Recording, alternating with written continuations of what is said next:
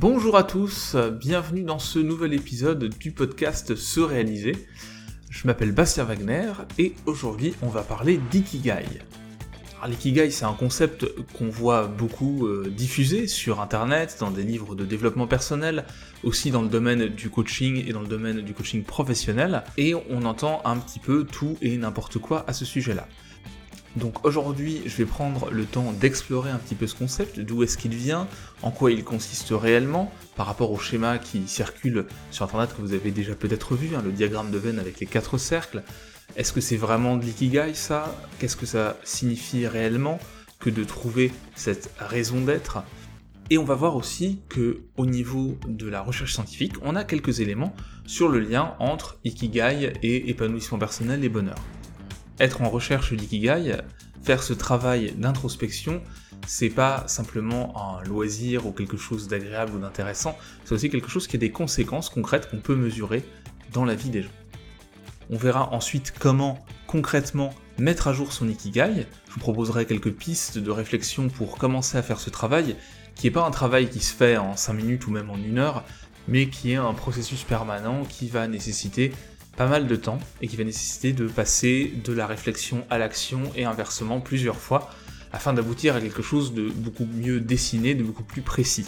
Et on verra justement en fin d'épisode comment s'inscrire dans un processus continuel de recherche de raison d'être, d'ikigai, puisque au fil de nos expériences, au fil de notre évolution dans la vie, on va pas forcément avoir une seule et unique raison d'être à la fois, ni avoir la même ou les mêmes raisons d'être tout au long de la vie.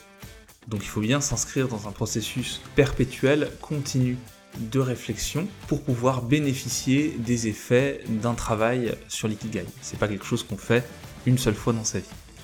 Voilà pour le programme de l'épisode. Commençons tout de suite avec une définition de l'ikigai. Aujourd'hui plus que jamais, le fait de trouver sa voie, c'est pas quelque chose de simple. On a des opportunités, on a des possibilités beaucoup plus importantes qu'il y a ne serait-ce que 50 ans aujourd'hui, le nombre de métiers possibles, le nombre d'activités professionnelles, le nombre de choses qu'on peut faire dans une vie sont extrêmement importantes et il y a aussi beaucoup plus de mobilité en cours de carrière. On peut beaucoup plus facilement changer de profession de manière tout à fait radicale à 30, 40, 50 ans qu'on ne pouvait le faire il y a encore euh, effectivement 30 ou 40 ans. Ça ne veut pas dire que c'est simple, que c'est facile et qu'il suffit de claquer des doigts pour changer de carrière, mais aujourd'hui on peut le faire quand même de manière beaucoup plus aisée, il y a ne serait-ce que euh, une, vingtaine d'années même. L'autre problème, c'est qu'effectivement on a plein d'opportunités, mais l'abondance d'opportunités, l'abondance de choix, ça peut aussi tétaniser, ça pose aussi un autre problème. Effectivement, on avait peut-être moins de possibilités de choix de carrière a priori dans les années 60 quand on démarrait sa vie professionnelle, mais on avait aussi un choix beaucoup plus restreint, raisonnable, facile à appréhender. Aujourd'hui, on a un choix qui est quasi infini. Souvent, on fait des choix en ne connaissant pas la totalité de, de l'offre et des possibilités qui existent, et donc on peut passer à côté de certaines choses, et il est impossible, même pour quelqu'un qui est professionnel de l'orientation, de connaître toutes les possibilités qui existent à un instant T et qui vont exister ne serait-ce que dans 5 ans. Donc évidemment, cette offre très très large de possibilités au niveau professionnel, j'entends, est extrêmement intéressante, mais c'est aussi extrêmement complexe à gérer et ça peut aussi paralyser. Quand on a trop de choix, ça peut devenir contre-productif. Ajoutez à ça les injonctions à être libre, à être heureux, à faire ce qui nous plaît vraiment, à vivre de ses passions, et vous vous retrouvez dans une situation où vous pouvez vite être extrêmement stressé dès que vous faites un choix professionnel, un choix d'orientation pour les, les plus jeunes ou pour ceux qui sont en reconversion, et donc, on se retrouve dans une situation où il faut prendre le temps de faire un travail sur soi, de faire un travail de réflexion et un travail aussi d'analyse de l'environnement pour pouvoir faire des choix qui soient intéressants pour nous-mêmes. Et c'est là où l'ikigai est intéressant. Alors là, j'ai parlé énormément de carrière professionnelle, d'orientation professionnelle, mais on va voir que l'ikigai, c'est plus large que ça, même si dans son acception occidentale, on a tendance à le restreindre ou à le circonscrire au domaine professionnel.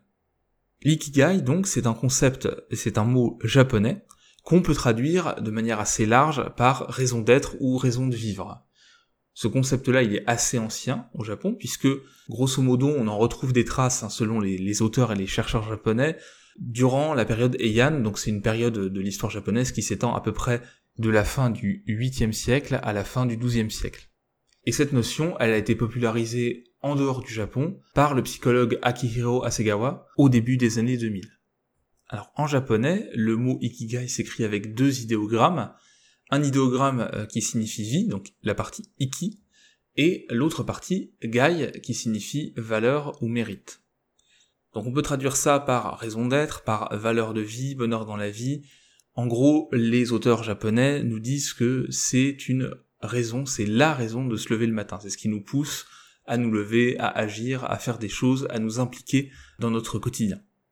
La notion d'ikigai, elle n'est pas liée à une notion de bonheur dans la vie en général, mais plutôt à une notion d'implication dans la vie quotidienne. Donc c'est vraiment une raison de vivre, mais pas au sens euh, métaphysique large, mais une raison de vivre vraiment concrètement au quotidien. Donc la raison de se lever, c'est vraiment ça l'ikigai. On a d'autres concepts en japonais pour décrire la notion de sens dans la vie euh, très très large, la notion de bonheur, etc. Donc quand on parle de vie quotidienne, on voit aussi tout de suite que cette notion d'ikigai, elle est globale, dans le sens où elle implique non seulement la sphère professionnelle, mais aussi la sphère familiale, les hobbies, tout ce qui va relever de la vie de tous les jours. On est vraiment dans le présent, dans l'instant présent, dans le fait de trouver du sens dans les actions quotidiennes. Autre aspect important de l'ikigai, c'est le lien avec le monde extérieur. C'est-à-dire que l'ikigai n'a de sens que dans l'interaction avec notre environnement. C'est pas quelque chose de purement interne, d'abstrait. C'est vraiment quelque chose qui se situe dans l'action, dans les interactions avec le monde extérieur. Et ça concerne des domaines dans lesquels on peut progresser. Alors pas forcément de manière spectaculaire, mais il y a cette notion de compétence, il y a cette notion de pouvoir faire des choses et de pouvoir s'améliorer dans ces domaines-là, ou en tout cas maintenir un niveau de, qualité d'action important. Bien sûr, tout ça, ça signifie aussi que chacun a sa réponse pour l'ikigai. Il n'y a pas de bonne réponse, donc chacun a sa solution, chacun trouve son ikigai dans certaines activités, et il peut aussi, dans l'acception japonaise, cumuler plusieurs euh, ikigai, plusieurs raisons de se lever le matin, plusieurs raisons d'être en même temps dans différents domaines, et au fur et à mesure de sa vie, les choses peuvent changer. Il y a notamment des phases charnières dans la vie d'un individu qui vont fortement et souvent modifier l'ikigai, par exemple la naissance euh, d'enfants, le changement de carrière, le passage d'une phase de la vie à une autre, par exemple si on passe des études à la vie active, eh bien on va avoir des changements en termes de raison d'être, de raison de se lever le matin, effectivement. Tout ça, pour résumer, recoupe quand même une notion de potentiel d'épanouissement, c'est-à-dire qu'on va chercher à exploiter son potentiel, qu'on va chercher à s'épanouir dans des actions, qu'on va chercher à interagir avec notre environnement pour nous améliorer, pour mettre au défi nos capacités, alors de manière plus ou moins spectaculaire, hein, il s'agit pas forcément de faire des choses exceptionnelles, mais de progresser, d'approfondir les choses, de vivre des expériences qui vont nous faire avancer, qui vont donner du sens à notre vie quotidienne et qu'on valorise. Autre aspect essentiel, tout ça souligne le fait qu'on peut pas forcément trouver l'ikigai dans toutes les activités du quotidien. Quel que soit même le travail que l'on effectue, même si on est très heureux dans sa famille et même si on est très épanoui dans ses activités de loisirs, toutes les actions qu'on doit entreprendre au quotidien ne sont pas des actions qui nous motivent euh, intrinsèquement, qui sont très intéressantes, qui sont forcément euh, des choses qui vont nous faire progresser, qui vont nous apporter du plaisir ou du sens.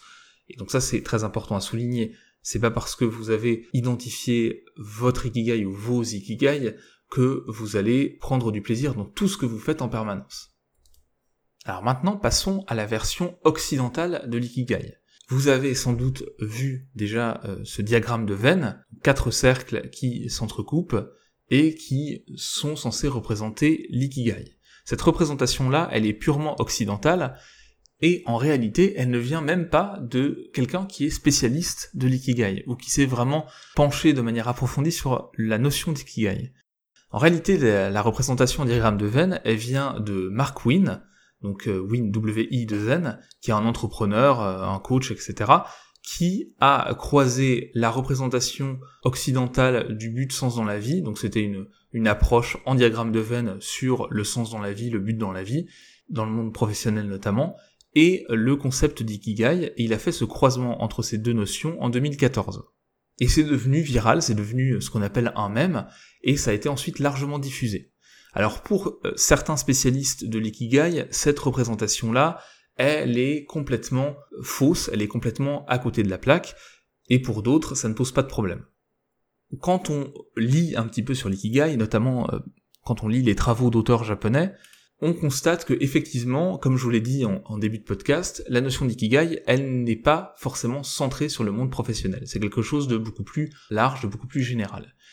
Mais quand on rentre dans le détail et qu'on analyse cette notion de raison d'être, cette notion de euh, motivation, de raison de se lever le matin, d'action, de comportement, d'interaction avec l'environnement, et qu'on l'applique au domaine qui est important dans les sociétés modernes occidentales, qui est donc le, domaine du travail, le domaine professionnel, on n'est pas très loin de la représentation en diagramme de Venn. Certes, la représentation en diagramme de Venn, c'est une simplification, c'est une adaptation à des sociétés qui sont centrées sur la carrière professionnelle, qui mettent la notion de travail au centre de la définition de l'individu. Quand vous rencontrez des gens pour la première fois, souvent ils vous demander ce que vous faites dans la vie. Bon, c'est très important dans les sociétés occidentales d'avoir une activité professionnelle, et c'est ce qui nous définit fortement. On peut être d'accord ou pas avec cette notion-là, il n'empêche que socialement, culturellement, pour l'instant, c'est encore le cas. Et quand on s'intéresse aux études sur le bonheur, au sens dans la vie, on se rend compte qu'effectivement, les projets sont importants, les projets, notamment les projets professionnels, sont importants pour être épanouis, pour avoir du sens dans la vie, pour avoir une insertion sociale, etc. Alors après, une profession, ça peut être euh, purement du bénévolat. Une profession, c'est le fait d'être père ou mère au foyer aussi, à plein temps. C'est là où la version occidentale de la définition de la profession peut être très limitante et peut euh, créer des exclusions, mais il n'empêche que quand on prend une acception plus large de l'activité professionnelle, on retrouve quelque chose de très important, d'ailleurs, quelle que soit la culture. Donc certes, la définition de l'ikigai à l'occidental avec les quatre cercles et le diagramme de Venn sur lesquels je vais revenir hein, dans un instant, c'est un petit peu limitant, mais quand on creuse les choses, ça s'inscrit pleinement dans la notion d'ikigai. C'est juste que ça limite un petit peu l'ikigai à une sphère de notre vie, à un aspect de notre vie, alors qu'en réalité on pourrait l'étendre à la vie familiale, aux loisirs, etc., etc. Mais je vais prendre le problème à l'envers, si vous voulez avoir une vie équilibrée et épanouissante, votre ikigai dans le domaine professionnel a intérêt à prendre en compte vos centres d'intérêt, vos passions. D'ailleurs, on va voir que ça implique cet aspect-là, le travail sur l'ikigai à l'occidental entre guillemets. Et ça a intérêt aussi à prendre en compte votre équilibre entre vie professionnelle et vie privée. Donc, quoi qu'il arrive, cette définition à l'occidental, elle est un petit peu réductrice, mais en même temps, c'est une bonne manière d'entrer dans le travail sur l'ikigai, et c'est finalement assez pertinent quand on se pose des questions du point de vue de l'orientation professionnelle. C'est une bonne méthode, c'est une bonne grille de lecture. Donc justement, rentrons dans le détail de cette vision occidentale de l'ikigai.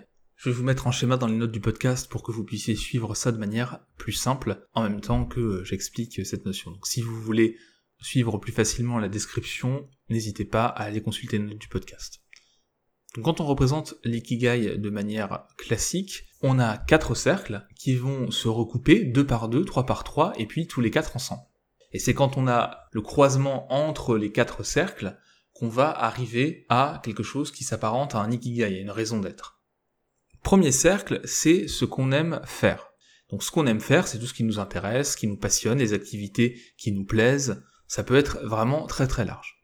Ensuite, on a un cercle qui est focalisé sur ce pourquoi on est doué, c'est-à-dire pas seulement ce qu'on aime faire, mais les domaines dans lesquels on a des compétences, où on est plutôt expert, plutôt bon, et de manière assez objective, c'est-à-dire que les gens reconnaissent qu'on est assez doué, assez bon dans tel ou tel domaine.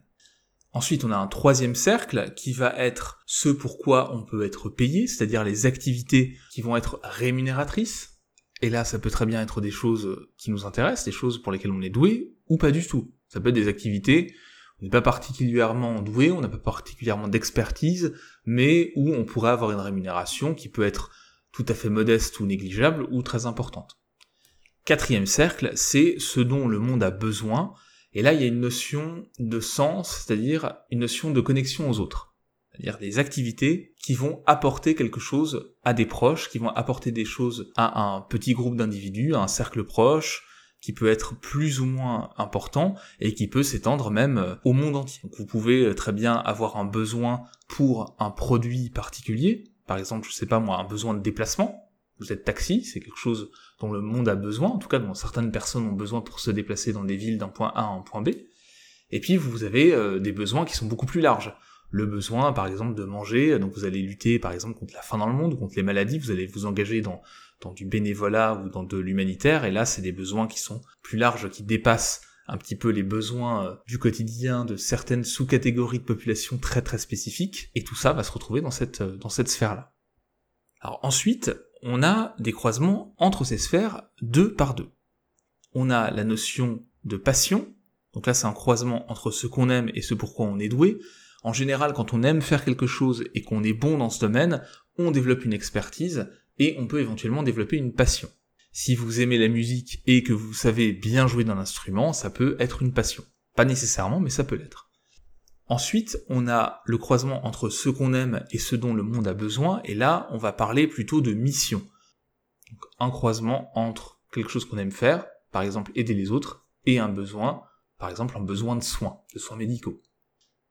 Troisième croisement, c'est le croisement entre ce dont le monde a besoin et ce pourquoi on pourrait être payé. Et là, on est sur une vocation. Donc vous pouvez, dans un milieu professionnel particulier, répondre à un besoin et être payé pour ça. Je reprends l'exemple des taxis ou des Uber. Le monde a besoin de ce type de service. En tout cas, une certaine partie de la population a besoin de ce type de service et vous pouvez être payé pour ça. Vous pouvez très bien avoir une activité professionnelle qui consiste à faire, entre guillemets, le taxi ou à être euh, chauffeur Uber sans que ça soit quelque chose que vous aimiez particulièrement ou que vous soyez euh, le meilleur euh, chauffeur de taxi, le plus rapide, le plus efficace, le plus sympathique du monde. Vous n'avez pas besoin d'être forcément extrêmement doué dans le domaine, en tout cas par rapport à la population générale, pour faire cette activité-là c'est toujours mieux, et c'est ce qu'on va voir dans le, croisement des différentes sphères, quand on peut combiner tout, mais euh, c'est pas forcément toujours possible. Il y a des phases dans la vie, des moments dans la vie, où ça peut être une étape nécessaire pour avancer euh, dans ses objectifs de vie d'une manière générale. Dernier croisement qu'on n'a pas encore évoqué, euh, pour les sphères deux par deux, c'est le croisement entre ce pourquoi on est doué et ce pourquoi on peut être payé. On parle alors de profession, vraiment, puisqu'il n'y a pas cette notion de sens lié à ce dont le monde a besoin, mais c'est simplement j'ai une compétence, j'ai une expertise, je peux être payé pour cette expertise, je suis donc un professionnel dans ce domaine-là. Ensuite, deuxième étape, on peut avoir des croisements 3 euh, par 3, c'est-à-dire que vous pouvez faire quelque chose que vous aimez, pour lequel vous êtes doué, et pour euh, lequel vous allez être payé. Dans ce cas-là, on a souvent un sentiment de satisfaction, mais il y a peut-être cette notion d'inutilité de manque de sens. Hein, le, côté ce dont le monde a besoin est exclu de ce croisement-là, et donc ça peut être limitant au bout d'un moment pour certaines personnes. Quand on croise ce qu'on aime, ce dont le monde a besoin et ce pour quoi on est doué, on a du plaisir, de l'épanouissement, mais si on a besoin de dégager des revenus de son activité, ou si c'est une activité qui nous prend beaucoup de temps et donc qui nécessite de générer des revenus, puisque c'est pas un loisir, eh bien ça peut entraîner une certaine précarité. Quand on croise ce qu'on aime ce dont le monde a besoin et ce pour quoi on peut être payé, on va être intéressé par ce qu'on fait, on va avoir de la satisfaction, mais on peut se retrouver dans une situation de danger personnel, de syndrome de l'imposteur, parce que on n'a pas d'expertise dans le domaine, on se sent pas doué, on se sent pas qualifié pour faire ce qu'on fait. Donc on peut avoir ce sentiment d'imposture. Et enfin, quand on croise ce pour quoi on est doué, ce dont le a besoin et ce pour quoi on peut être payé, ça va être confortable, ça va être sécurisant, mais il manque cette notion bah, d'amour de l'activité, d'intérêt pour l'activité intrinsèque, et on peut vite s'ennuyer ou avoir cette sensation de vide. C'est pas parce qu'on répond à un besoin qui peut être tout à fait noble, qu'on est doué dans un domaine et qu'on est payé pour faire ce qu'on fait, qu'on va forcément s'épanouir dans son job. Et c'est quand on croise au final ces quatre sphères-là qu'on peut se rapprocher de quelque chose qui nous motive pleinement. En tout cas dans le domaine professionnel, puisque dans la version occidentale c'est vraiment la sphère professionnelle qui nous intéresse, et bien là, quand on va croiser ces quatre éléments-là, on va se rapprocher de cette notion de raison d'être, de raison de se lever le matin, raison d'aller au travail finalement, euh, qui va être euh, la notion d'ikigai dans ce sens bien précis. Mais on peut élargir le travail sur l'ikigai au hobby, à des activités de loisirs, à des relations avec les proches, à un travail sur l'activité au sein de la famille, ou euh, au sein de cercles amicaux. Il y a une étude en 2010 qui a été réalisée sur 2000 japonais et qui montre que seulement 31% des japonais considèrent leur travail comme leur ikigai. C'est-à-dire qu'ils considèrent que leur ikigai s'accomplit dans la sphère professionnelle. Ça va nécessairement dire que tout le monde, que les 69% autres n'aimeraient pas que ce soit aussi le cas, mais en tout cas, dans leur quotidien, la plupart trouvent leur ikigai, en tout cas une majorité des japonais en général, quand on pose la question, on a vite euh, des chiffres assez élevés, mais tous ne trouvent pas leur ikigai dans leur profession. Après, il y a d'autres problématiques aussi liées à la, culture japonaise, il y a la, définition d'ikigai en tant que tel et, ce qu'ils en, ce, que ça implique chez les japonais, mais il y a aussi la notion de liberté de carrière professionnelle, etc., qui est, importante et qui, croise un petit peu les, problématiques ici. Alors justement, qu'est-ce que ça implique d'un point de vue scientifique le fait de trouver son ikigai, ou en tout cas d'avoir une raison d'être en tant que tel, eh bien, on a plusieurs études qui montrent que l'ikigai est lié à la longévité. Ceux qui ne trouvent pas leur ikigai, alors ça peut être plusieurs fois dans la vie, il peut y avoir plusieurs ikigai dans, une vie évidemment, eh bien ceux qui ne trouvent pas d'ikigai dans leur vie vont euh, avoir plus de risques de mortalité, d'une manière générale. De la même manière, ceux qui ont trouvé leur ikigai dans leur vie bougent plus et ont moins de risques de maladies cardiovasculaires. Ça, c'est aussi quelque chose d'important. D'une manière générale, on constate que quand on trouve son ikigai, en sachant que c'est jamais quelque chose d'acquis et que c'est un processus et que c'est pas quelque chose de définitif, hein, vous n'avez pas trouvé votre ikigai une fois pour toutes dans votre vie et c'est terminé, vous aurez plus jamais à vous en inquiéter. Eh bien, quand on trouve son ikigai, de manière régulière, on va dire, on a des conséquences sur le bonheur. On est plus satisfait, on est plus heureux. Ça permet d'avoir aussi un meilleur contrôle, une meilleure sensation de contrôle sur son quotidien. Ça donne aussi de la motivation, la motivation à s'investir dans ses projets. Et quand on s'intéresse aux professionnels, évidemment, dans les projets professionnels. On est plus proactif, on a plus de vitalité, on a plus envie de bouger, je l'ai dit, et donc tout ça, ça a des conséquences sur la santé mentale et sur la santé physiologique. Bien, tout ça est très intéressant, mais concrètement, comment est-ce qu'on fait pour mettre à jour son ikigai, pour l'identifier. Comment est-ce qu'on fait pour amorcer une réflexion et avancer vers l'identification d'une raison d'être qui permet justement d'être plus épanoui au quotidien, d'être plus efficace, euh, bref, d'être plus heureux. Alors même si ça peut paraître simple sur le papier, trouver son ikigai, ça nécessite de nombreux tâtonnements, et des heures d'introspection, des allers-retours avec le quotidien et aussi des phases d'incubation, on va laisser ça de côté, on va y revenir plus tard et des connexions vont se faire dans notre cerveau et vont nous permettre d'avoir des moments un peu d'intuition, on va trouver des choses, on va trouver des solutions, où on va connecter des idées, on va se dire ah oui c'est ça, en tout cas ça ça participe à mon ikigai, et donc il faut prendre ça sur le temps long. Il faut amorcer bien sûr, il faut démarrer, il faut faire des sessions de travail un petit peu méthodiques, mais ça ne suffit pas. Il y a aussi un travail de fond au long cours qu'il faut amorcer et poursuivre sur plusieurs semaines, voire plusieurs mois.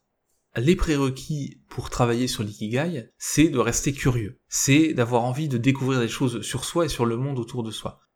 Et travailler à son ikigai, c'est pas forcément trouver une activité grandiose, un projet professionnel formidable qui va nous rendre euh, multimillionnaires, qui va nous faire reconnaître dans le monde entier, etc ça peut être quelque chose de tout à fait modeste, de tout à fait normal, c'est-à-dire de tout à fait courant, et il n'y a aucun problème à ça. Le principal, c'est que ce qu'on identifie dans ce travail sur l'ikigai, ça nous corresponde, ça nous apporte de l'épanouissement, ça nous intéresse, ça nous captive, ça nous motive, etc.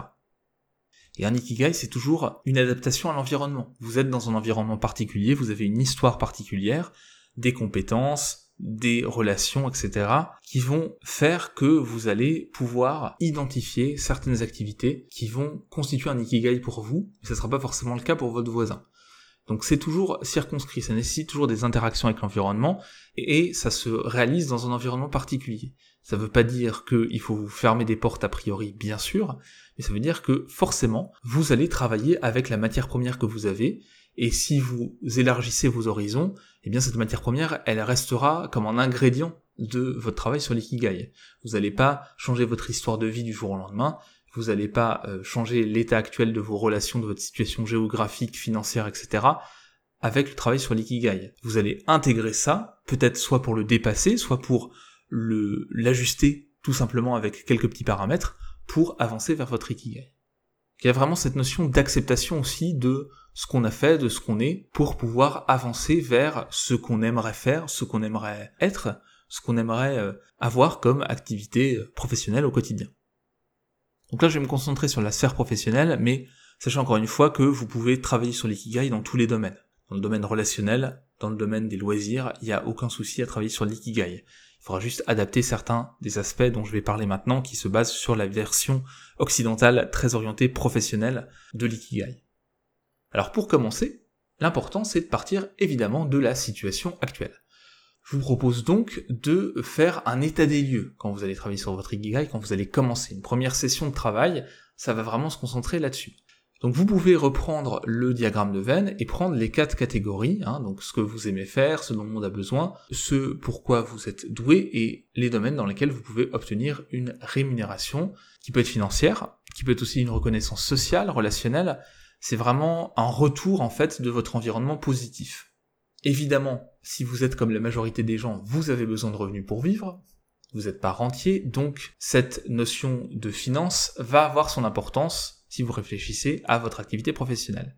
Mais c'est pas toujours le cas. Si vous êtes retraité, vous n'avez pas forcément besoin, ou en tout cas vous n'avez pas forcément ce critère comme un critère extrêmement important, le critère financier, et vous pouvez très bien trouver une raison d'être, un ikigai, dans des activités qui ne sont pas rémunérées. Donc prenez chaque sphère, chaque cercle plutôt, un par un. Premier cercle, qu'est-ce que vous aimez faire?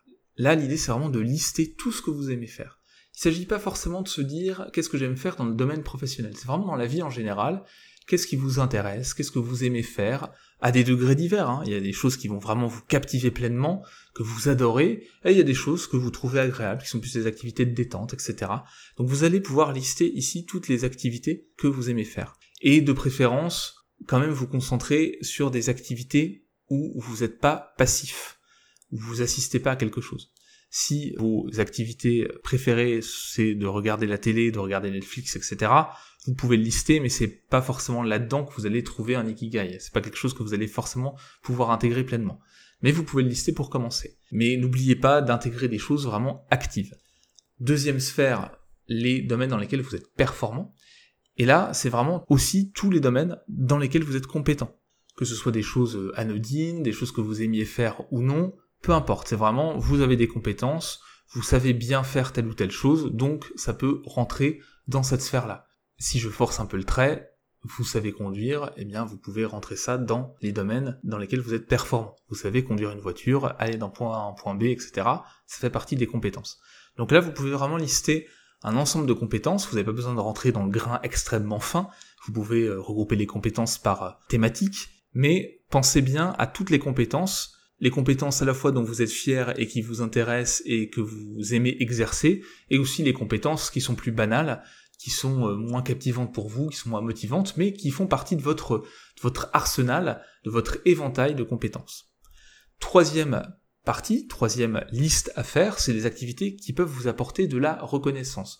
Donc là, typiquement, c'est ce pourquoi on peut être payé dans euh, la définition classique, mais vous pouvez l'élargir. Donc, les activités qui peuvent fournir une rémunération.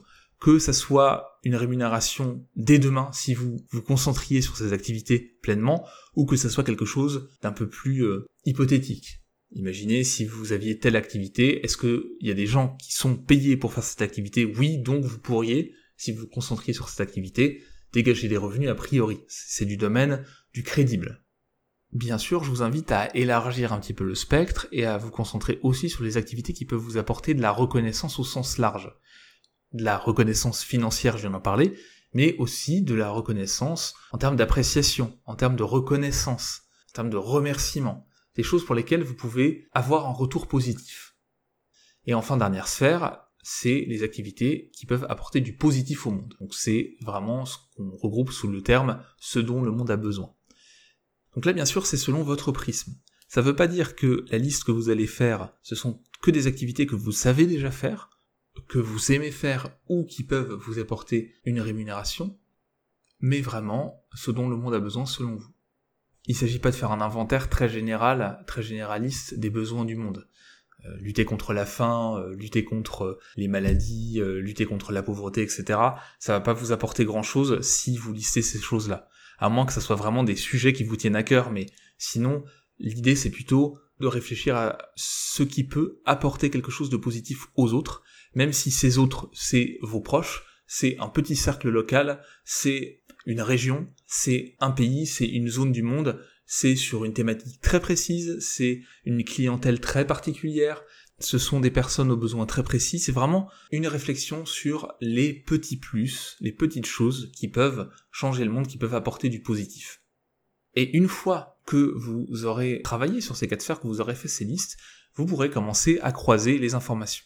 Donc croiser les informations deux par deux. Je vous invite à réécouter ou à voir le schéma pour euh, reprendre les choses. Donc on a euh, les croisements deux par deux qui sont les passions, les missions, les vocations et les professions potentielles.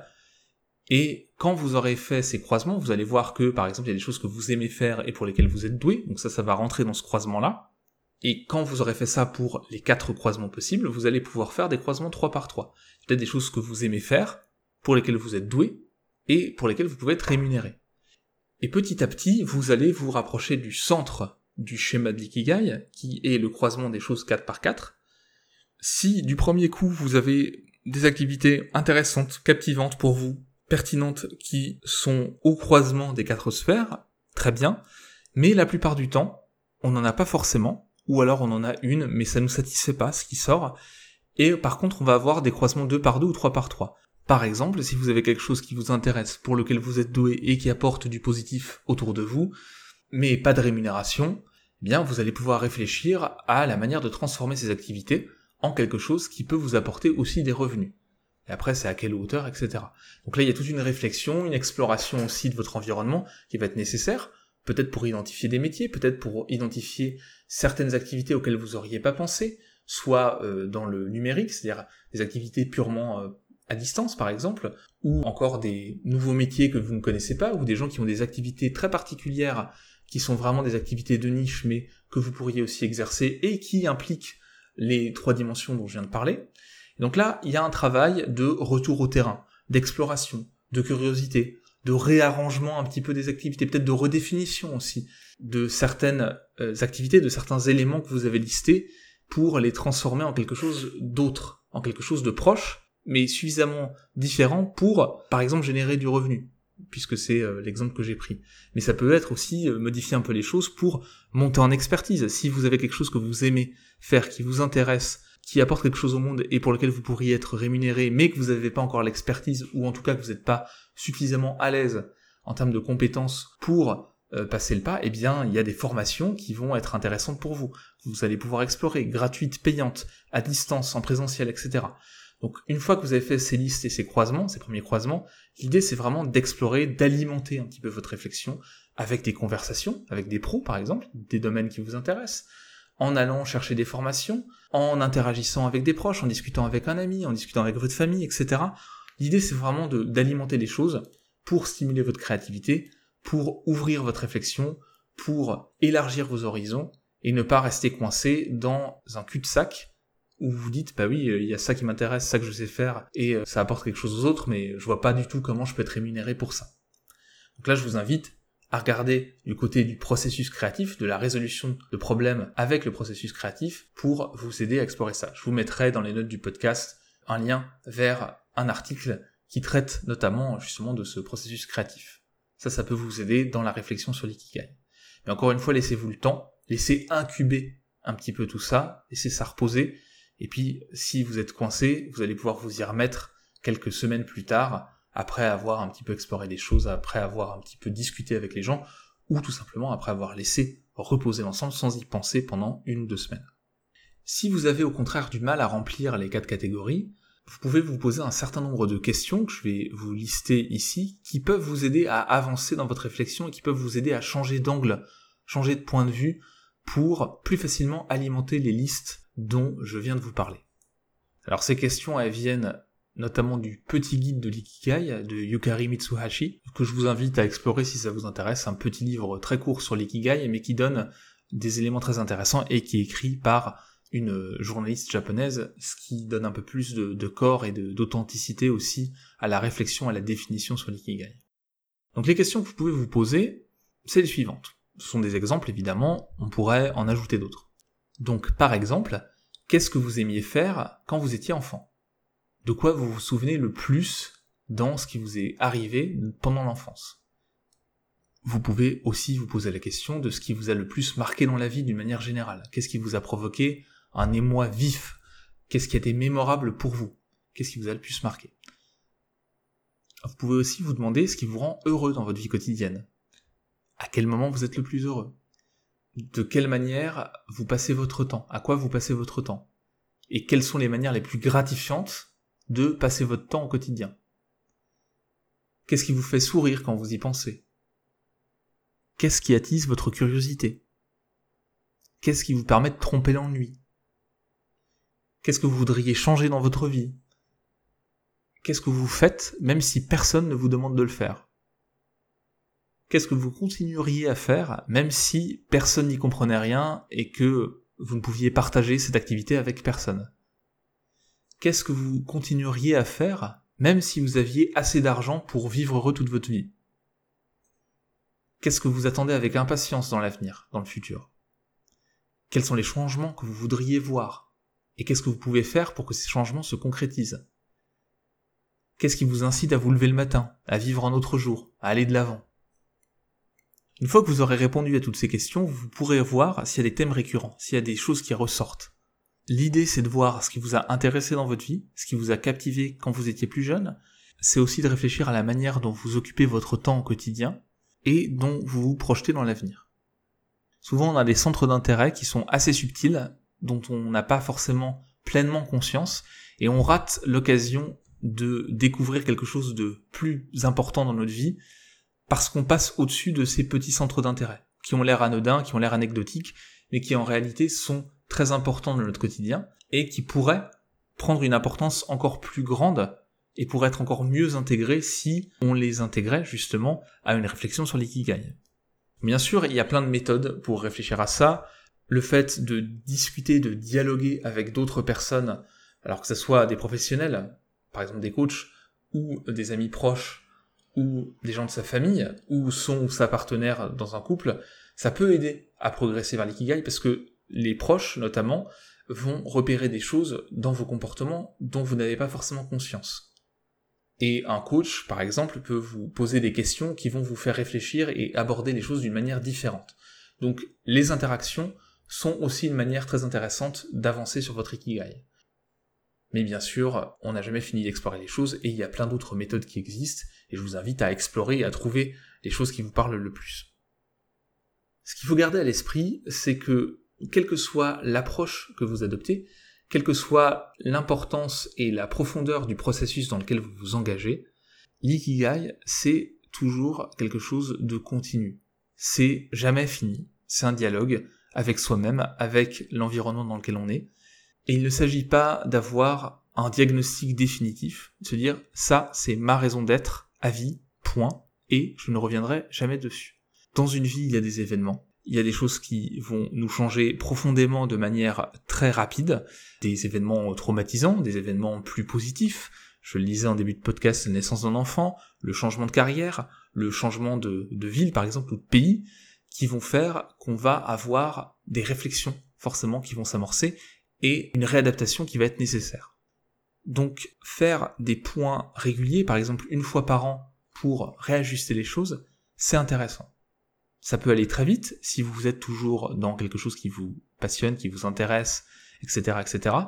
Mais ça peut être aussi plus long quand vous commencez à être dans une phase où finalement votre raison d'être que vous aviez peut-être identifiée il y a 5 ou 10 ans n'a plus tellement le même sens et perd justement cet intérêt et nécessite d'amorcer une réflexion pour passer à autre chose, pour changer les choses.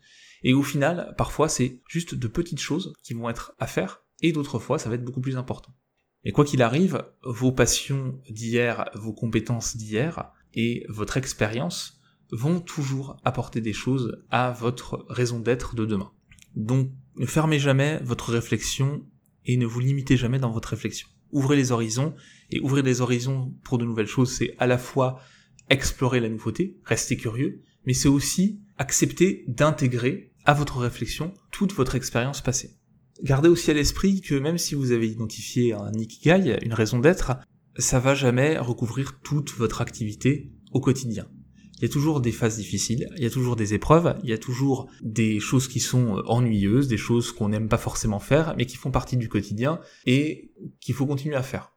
L'idée, c'est vraiment de donner la priorité à votre ikigai, ou à vos ikigai, si vous en avez plusieurs, par exemple dans la sphère professionnelle et dans la sphère familiale, mais pas de faire de votre ikigai quelque chose qui doit être intégral, qui doit recouvrir 100% de vos activités au quotidien. C'est impossible, et c'est pas le but. Et même quand on est sur le professionnel, il n'y a jamais 100% des tâches professionnelles qui nous captivent et qui nous intéressent et qui relèvent de l'ikigai. Par contre, grâce à l'identification de la raison d'être, elles peuvent prendre un sens nouveau et avoir du sens, et donc nous motiver de manière extrinsèque, c'est-à-dire motiver comme des moyens pour arriver à nos fins en termes de raison d'être et d'ikigai, pour pouvoir continuer à faire les activités qui nous passionnent et qui nous intéressent. Donc pour terminer et conclure le podcast, Retenez que l'ikigai, c'est un concept donc japonais qui est plus lié au sens de la vie au quotidien, au sens des activités concrètes qu'on fait à l'instant présent, qu'à une mission générale de vie qui serait un petit peu métaphysique, est un petit peu au-dessus et en dehors euh, des actions et des comportements de la réalité. C'est vraiment une réflexion, un processus qui permet d'avoir une grille de lecture assez complète pour travailler à son épanouissement personnel, et notamment dans le monde professionnel. Et c'est un travail qui s'inscrit sur le long terme, qui n'est jamais vraiment terminé, qui a juste des phases d'activité plus importantes, c'est-à-dire des phases où on va vraiment travailler sur sa raison d'être, son ikigai, parce que c'est important à ce moment-là de remettre les choses en perspective, de prendre un peu de recul et de se dire ok c'est ça que je veux faire pour les 5-10 prochaines années. Et puis il y a des phases où ça va être un petit peu plus un travail de fond, léger, où on va remettre à jour, simplement par petites touches, notre raison d'être pour la réadapter un peu plus consciemment aux besoins et aux événements qui sont produits. Ce travail sur soi, il permet de développer son épanouissement personnel et surtout d'aborder de manière un peu plus méthodologique le travail réflexif général sur soi-même.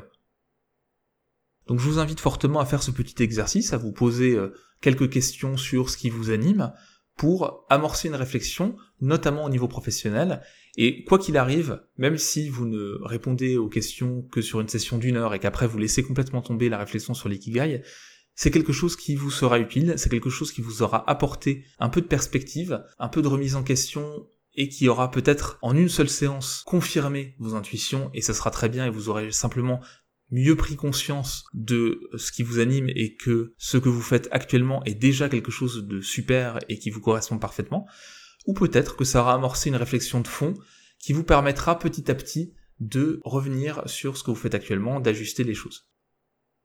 Mais ce n'est pas une solution miracle, comme n'importe quel exercice de développement personnel, que ce soit un exercice de psychologie positive purement ou un exercice de psychologie de manière plus générale, c'est pas une recette magique, c'est pas une recette miracle, et c'est plus la démarche qui est intéressante que l'aboutissement vers une raison d'être très précise. En tout cas, j'espère que cet épisode aura un petit peu aidé à clarifier les origines de ce concept, ce que ça recoupe, pour aller au-delà des clichés sur le sujet, et que vous aurez pu commencer ou poursuivre un travail sur votre raison d'être pour aboutir à plus d'épanouissement au quotidien. Merci de m'avoir écouté et à très bientôt pour un nouvel épisode. Et voilà, c'est tout pour aujourd'hui. Je vous remercie beaucoup d'avoir écouté cet épisode du podcast Se réaliser. Si vous l'avez apprécié, n'hésitez pas à le noter sur iTunes ou sur la plateforme sur laquelle vous l'avez écouté. C'est ce qui permet au podcast de remonter dans les résultats de recherche et c'est ce qui lui donne de la visibilité. Vous pouvez aussi bien sûr commenter, partager ces épisodes sur les réseaux sociaux. Je serai très heureux d'entamer la conversation avec vous, de discuter en commentaire, d'échanger. Et enfin, sachez que le podcast, il y a un blog que vous retrouvez sur le site ce-réalisé.com et qui propose pas mal d'articles assez variés sur le développement personnel. Donc je vous remercie à nouveau d'avoir écouté cet épisode et je vous dis à très bientôt pour un nouvel épisode du podcast Se réaliser. Salut